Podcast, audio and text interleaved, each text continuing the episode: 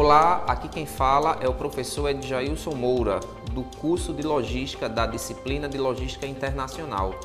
Hoje a gente vai falar sobre a área de atuação do profissional dentro da logística internacional. Aproveitando que você é estudante ou não da rede pública de ensino de Pernambuco, se inscreve no nosso canal no YouTube para acessar eh, os demais materiais. Acesse o EducaPE também e procure o, e coloque o curso lá na sua playlist. Não esqueça de indicar para seus colegas também. Então vamos lá.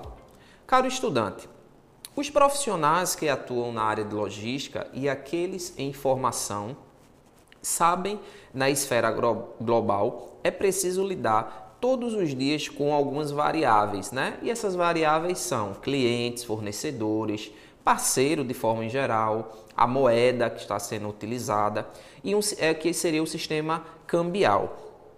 Regimes e políticas governamentais também são de extrema importância, né, com impacto direto em seus negócios.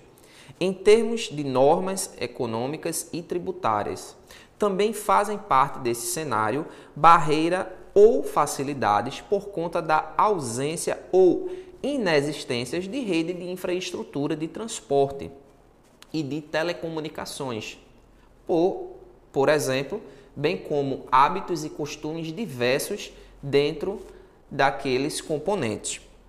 Então, com a expansão do comércio internacional e da atividade de transporte inter internacional, houve um incremento significativo de pontos de trabalhos ligados diretamente à área de comércio exterior.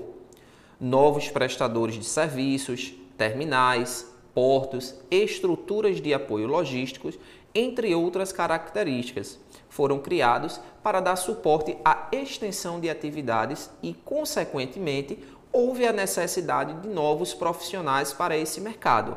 Então é aí que você, estudante, vai começar a entrar nesse novo mercado. Né? O, o a área de, de logística hoje ela não se restringe apenas a uma área local, né? a um, um nicho local de, de, de, exposição, mas sim de uma forma globalizada. Ou seja, você vai trabalhar, por exemplo, na área de transporte aqui no Brasil, porque você também não pode trabalhar na área de transporte, um exemplo, em Portugal ou na França? Você vai transportar mercadorias do mesmo jeito.